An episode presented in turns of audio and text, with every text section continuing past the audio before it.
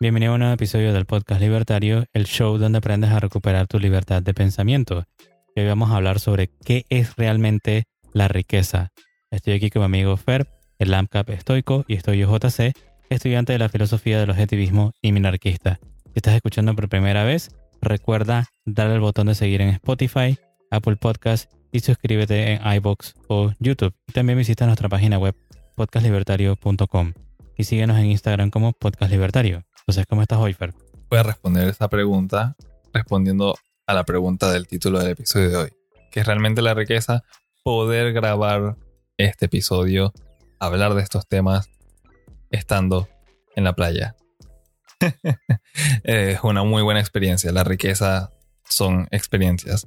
Pero sí, estoy muy bien y este es un tema muy bonito, muy interesante y de verdad que me va a gustar entonces conversar esto con todos ustedes y compartir este conocimiento. Bueno, hoy vamos a tratar, digamos, que qué es este concepto de, de la riqueza, porque nos escuchan que la riqueza es esto aquí, que es acumular esto allá. Entonces nosotros vamos a tratar de un poquito más de luces de qué es lo que nosotros nos referimos con la riqueza, ¿no? Y vamos a tratar, digamos que cuatro puntos hoy para tratar de entender un poquito más, ¿no? Entonces el primer punto que queríamos tratar sería que el valor no proviene del trabajo, sino de la subjetividad. Y Fer nos quería hablar acerca de eso. ¿Qué tienes para hoy, Fer? Voy a ir un poco lento al principio para no sonar muy enredado. Hablamos bastante de que el valor es subjetivo. En eso nos basamos siempre. Es lo que nos dice la Escuela Austriaca de Economía. Esto es algo que vamos a hablar también en episodios futuros. Pero por si les interesa podrían ir adelantándose y buscar de ello.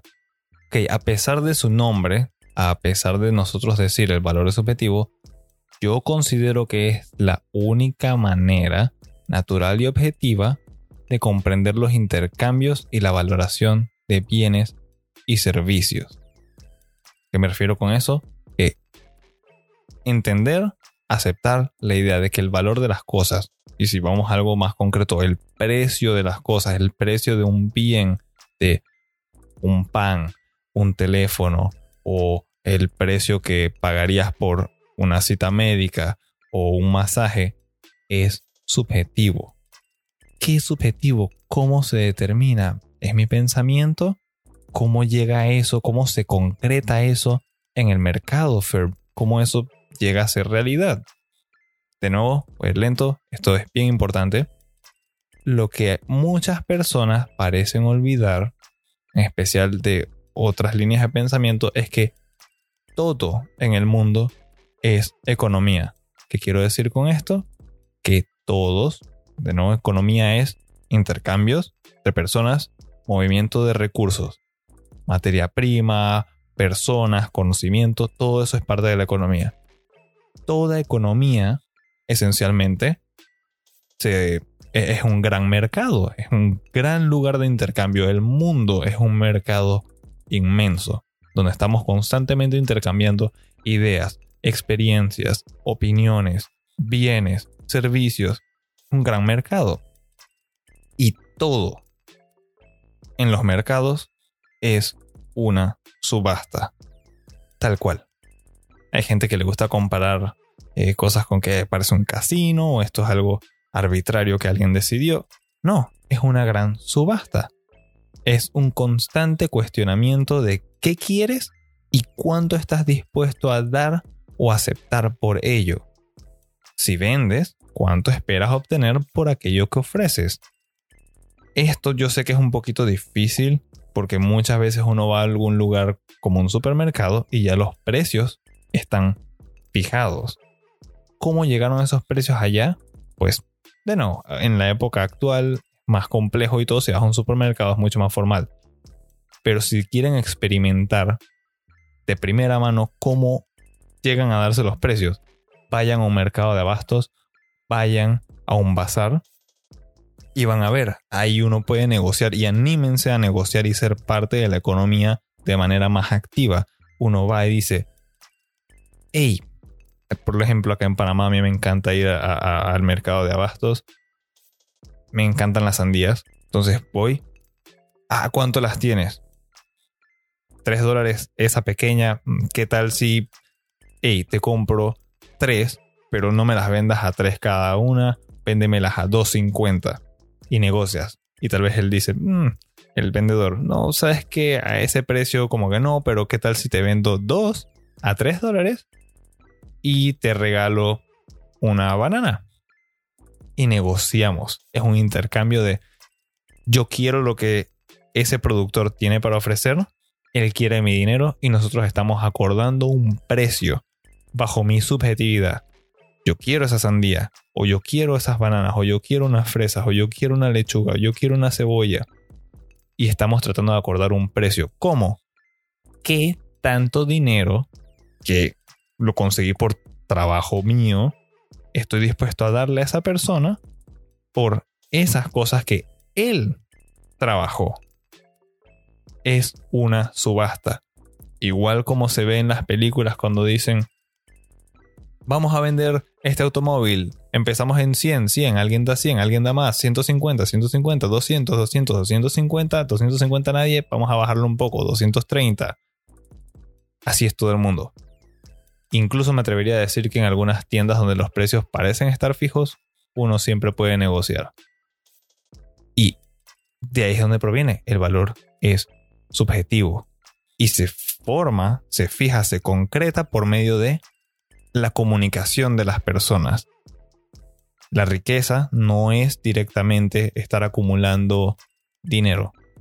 Proviene de los intercambios, de la satisfacción de deseos o necesidades, de suplirlas, de tener esas experiencias, de sentirse bien, y solamente podemos llegar a eso por medio de intercambios voluntarios y libres, donde el valor es subjetivo y no es algo fijo que alguien arbitrariamente decidió, como cuando un gobierno establece un precio fijo, pero eso ya es tema para otro episodio.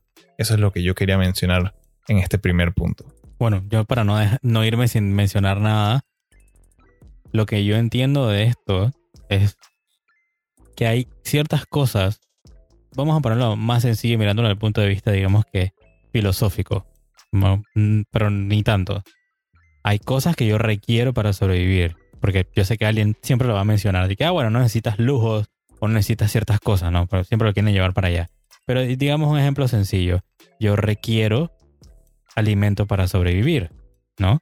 Es necesario que busque este alimento y bueno, y hoy en día lo que necesito es ir a comprarlo, ¿no? Así que requiero pan, digamos que, por mencionar este alimento, requiero pan para sobrevivir. Pero mis gustos subjetivos me van a llevar a comprar pan de maíz, porque para mí el pan de maíz es superior. De repente para Fer, el pan inferior de centeno es lo mejor para él, pero para mí el pan de maíz es superior, ¿ves? Entonces ya tenemos ahí una coyuntura, porque para él eh, eh, el que le gusta a él es uno diferente, pero sí, ambos necesitamos pan o queremos pan y el pan nos ayuda a sobrevivir, pero en esos gustos subjetivos donde vamos a ver las diferencias que hay. Y así con, con la persona que está escuchando esto, a lo mejor dice, no me gusta ninguno de esos panes, me gusta el pan casero o me gusta el pan con pasitas, o si eres medio raro, no sé. O tal vez ni siquiera le gusta el pan. Ajá, o simplemente eres celíaco y bueno, no puedes disfrutar del pan. Entonces ahí es donde vemos que esa subjetividad es lo que va a llevar a que seamos libres de elegir lo que mejor nos parezca a nosotros o el mejor pan que nos parezca a cada uno, ¿no? Digamos que entonces ahora nos movemos al segundo punto que queríamos hablar. La persona que es rica no tiene una bóveda de oro donde acumula monedas de oro, como si fuera una piscina, como si fuera Rico Macpato, o como le llamen en tu país a este personaje de, del pato que tenía muchas monedas de oro en una bóveda.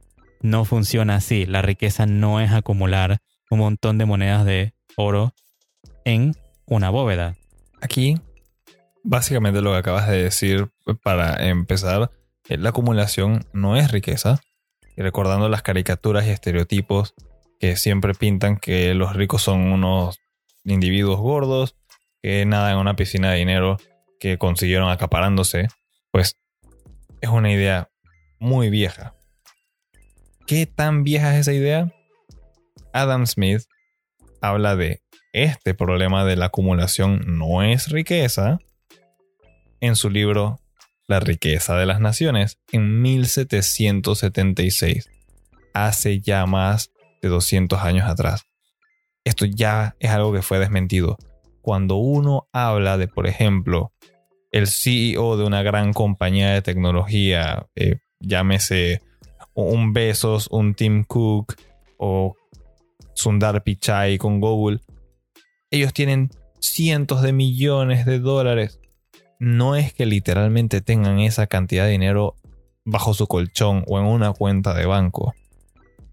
Cuando uno menciona ese tipo de números, se está refiriendo a que ese es el valor que esa persona administra. Es la empresa que ellos tienen. Es la casa, son sus autos, joyería, acciones, bonos, metales preciosos, propiedades, patentes, todo eso junto. La riqueza no es acumulación, son cosas productivas que generan valor para otras personas. No sé, ¿qué, crees que podrías tal vez tú ayudarme en esta JC para simplificar un poco la idea?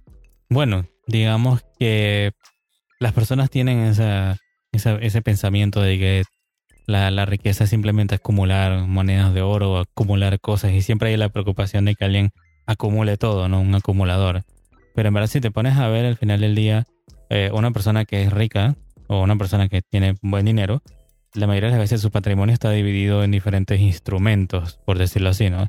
Él tiene acciones en una compañía, tiene bienes raíces, o sea, de repente edificios donde tiene oficinas o o personas alquilando. Eh, puede agarrar su negocio y convertirlo en una franquicia y vendérselo a otras personas.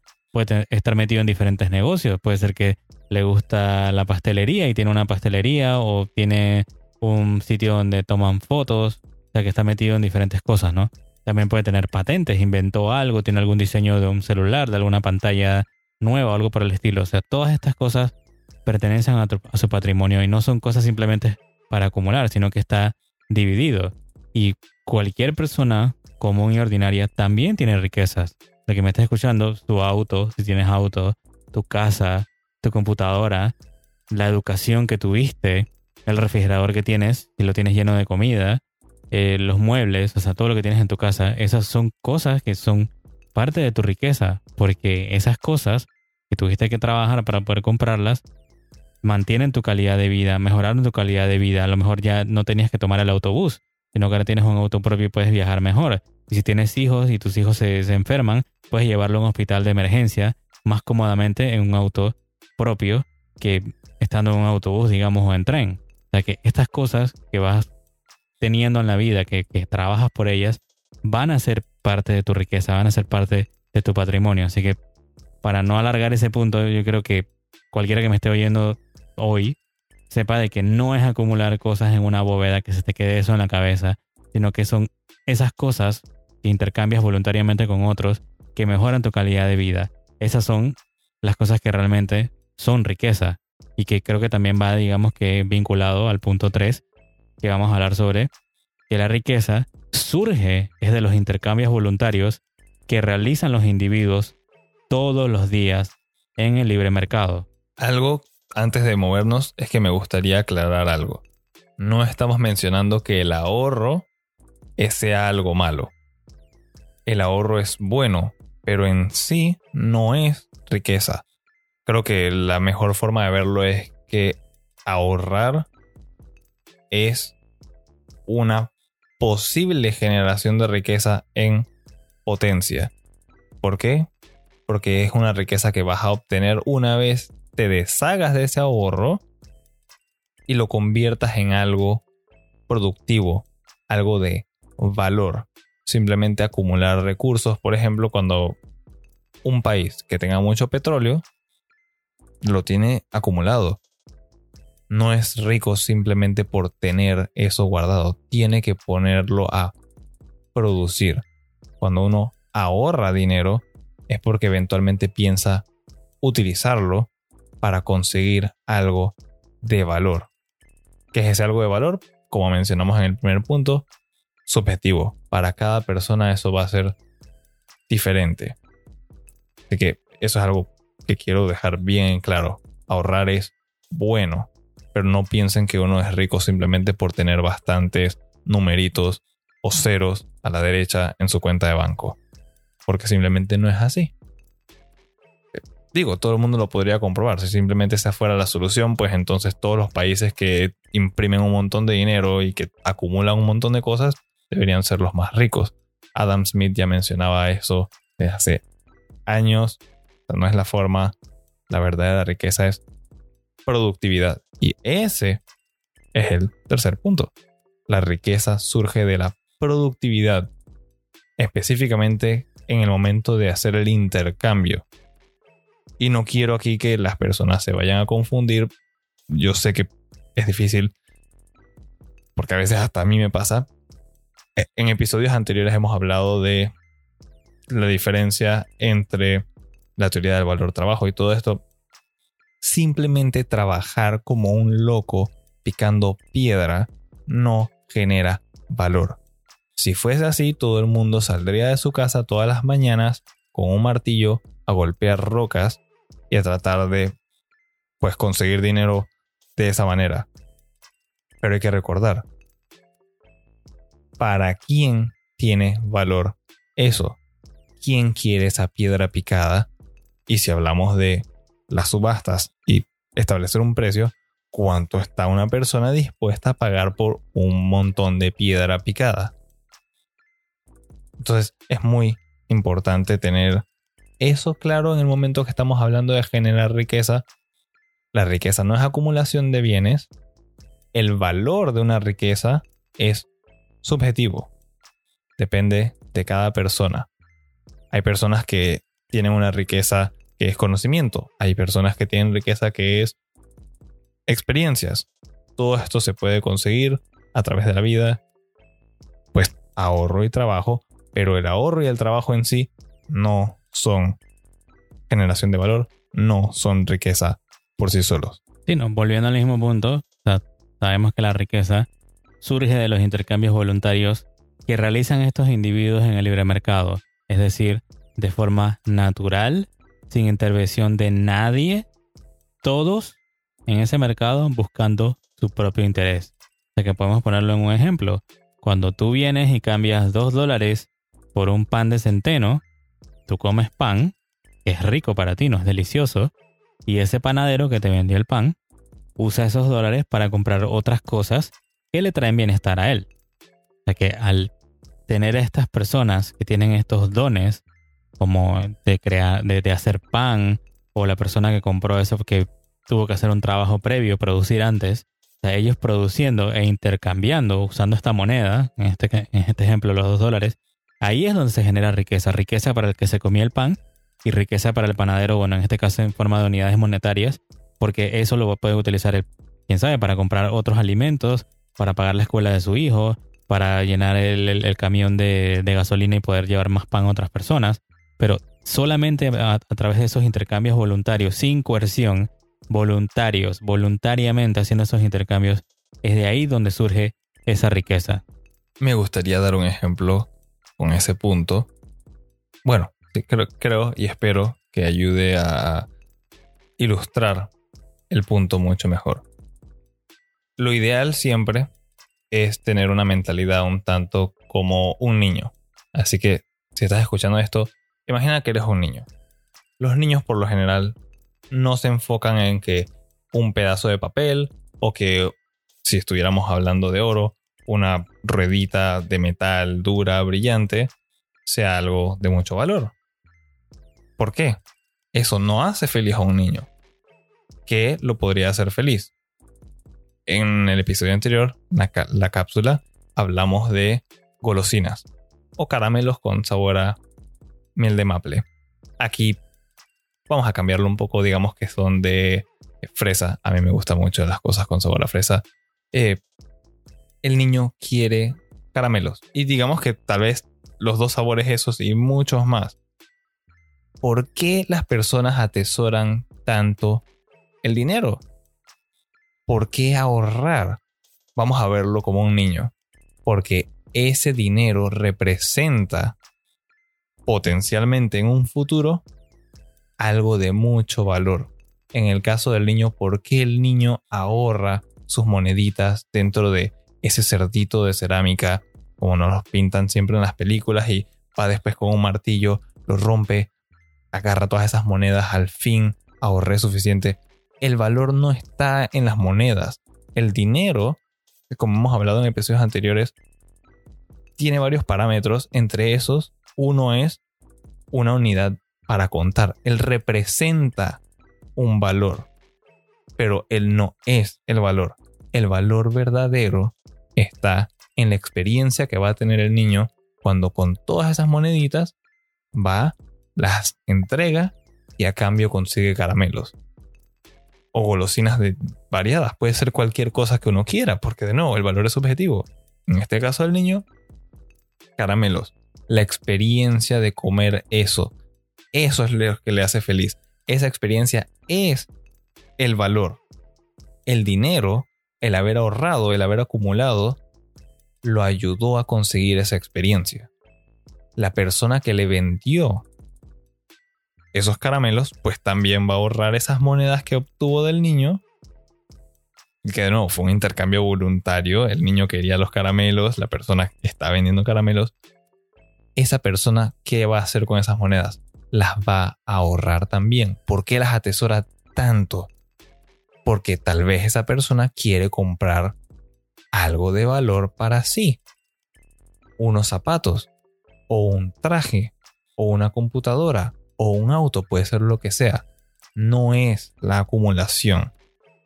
Uno pasa por el proceso productivo y en el intercambio, al momento de conseguir las cosas que uno tanto anhela, ahí es donde se consigue el valor y se experimenta. Y bueno, esa es la forma en la que yo eh, al menos ilustraría de, verdad de dónde proviene el valor de las cosas, la subjetividad de las personas. Ok, bueno, el punto número cuatro eh, que queríamos tratar es que la riqueza es todos los bienes y servicios que mejoran y aumentan nuestra calidad de vida. Nuestra calidad de vida.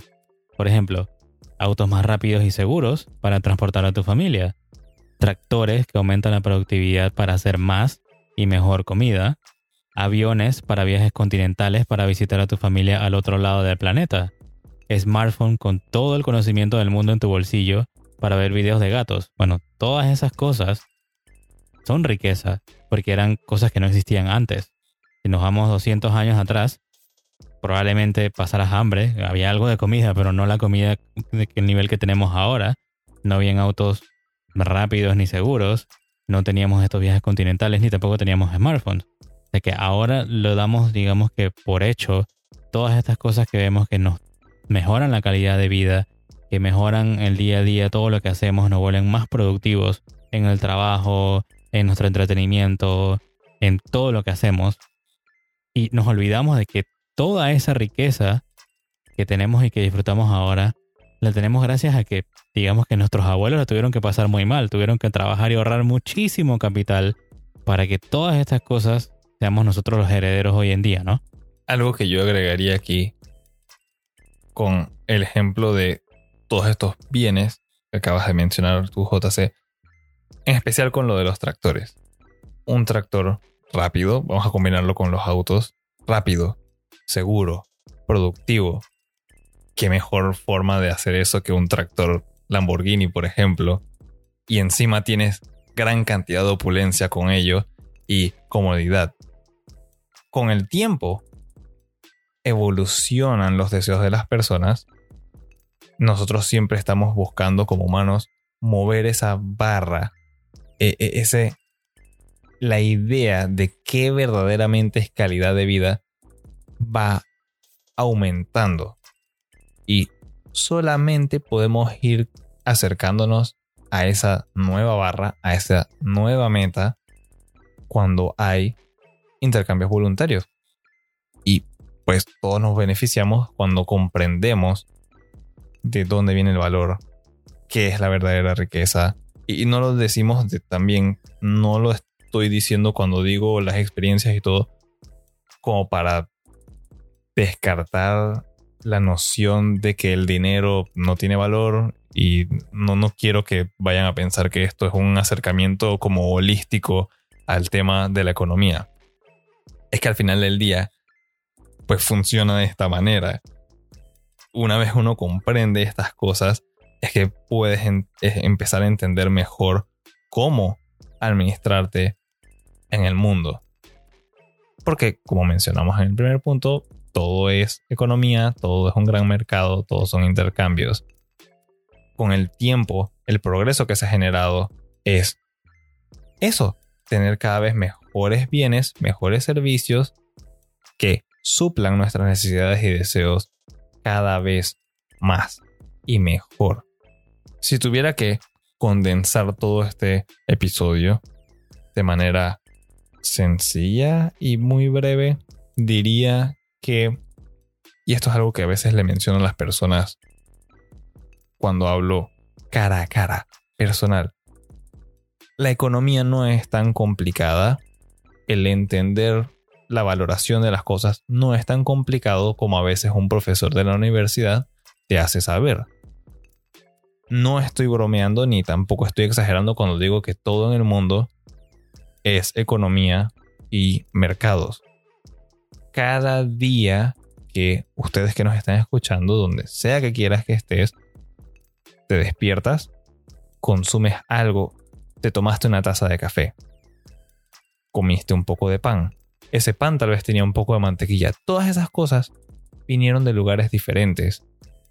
¿Cómo las conseguiste? En mercados, distintos mercados, todos parte de una gran economía. Es, todo lo que hay. La vida nuestra como seres humanos parte de ello. Entonces, lo más probable es que ustedes ya saben lo que estamos diciendo acá. Simplemente estamos entrando en detalle. Pero yo me atrevería a decir que todos han experimentado el tema de hoy en carne y hueso.